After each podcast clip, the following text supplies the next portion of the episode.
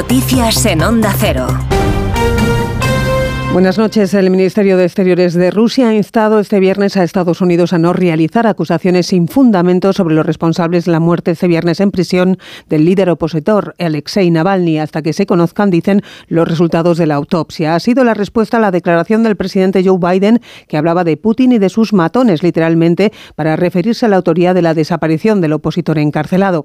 Recordamos además que la Unión Europea también responsabiliza al mandatario ruso y alerta de duras consecuencias. Por su parte, el presidente presidente ucraniano Zelensky ha subrayado que es una nueva víctima que sumar a la lista de asesinados por Putin.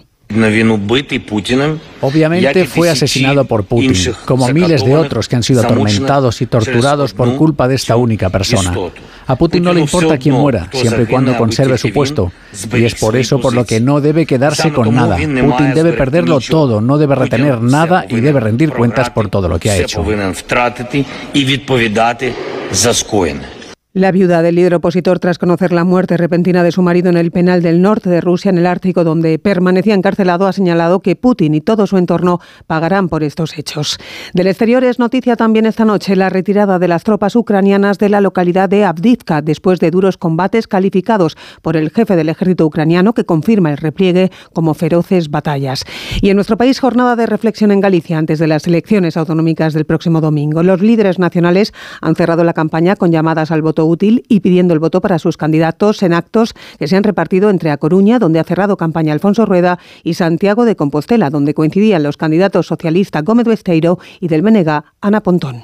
Queredes unha Galicia libre de imposicións, libre de intereses ideolóxicos de minorías, libre para pensar e para decidir o seu futuro, sí ou non. Sí. Pois entonces aquí nos tedes, amigas e amigos. Porque quedan dous días para que amanezamos todos nunha nova Galicia, unha maravillosa Galicia. Dous días.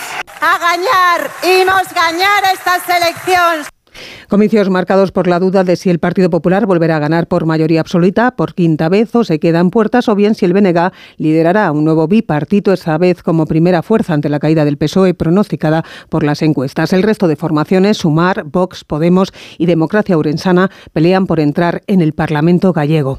En Madrid sigue adelante la mascleta organizada por el alcalde José Luis Martínez Almeida tras la decisión de la justicia de autorizar el evento previsto para el domingo en contra de los argumentos de la Asociación Animalista que había pedido su paralización cautelar. Redacción Madrid, Pachilinaza. Desestima la jueza del 8 de lo contencioso la suspensión de la mascleta que solicitaba un colectivo animalista, argumentando masacre en la fauna del entorno del río Manzanares y de la Casa de Campo, tesis que apoya la bancada de la izquierda. María José Catalá, Martínez Almeida, regidores de Valencia y Madrid. Pues me parece que es una postura cateta, la que tiene la izquierda madrileña y la izquierda valenciana. Yo lo único que digo es que mis relaciones no se marcan por el partido que gobierna, sino por la necesidad, en mi opinión, de estrechar relaciones entre grandes ciudades. El evento pirotécnico cuenta con el visto bueno de la delegación del Gobierno. El consistorio de la capital desplegará tres bombas forestales de bomberos como retenes. También ha dispuesto un operativo especial de movilidad.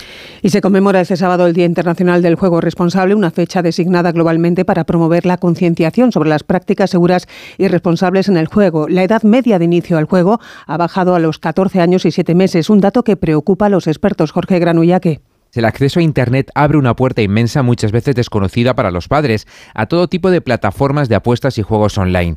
La adicción al juego no es solo un drama en el mundo virtual. Como explica Pablo Llama, psicólogo de Proyecto Hombre Madrid, casas de apuestas deportivas, bingos, tragaperras, loterías, quinielas, ruletas de la suerte son negocios que están en nuestros barrios. La ludopatía moderna, con tantas opciones, lleva a la persona adicta a diversificar sus opciones de juego. Que no hay que tener la seguridad absoluta de ser completamente adicto para empezar a pedir ayuda, porque lo que vemos también los profesionales es que nos encontramos sistemáticamente con que la gente llega muy tarde, o sea, llega ya con 10 y hasta 15 años de vida, digamos, adictiva, Verificar las páginas a las que acceden los menores, usar el control parental en los dispositivos y detectar a tiempo la adicción al juego son claves para prevenir, para evitar que la adicción al juego se cronifique. Terminamos más información a las 5, las 4 en Canarias y noticias actualizadas también en nuestra web ondacero.es. Síguenos por internet en ondacero.es.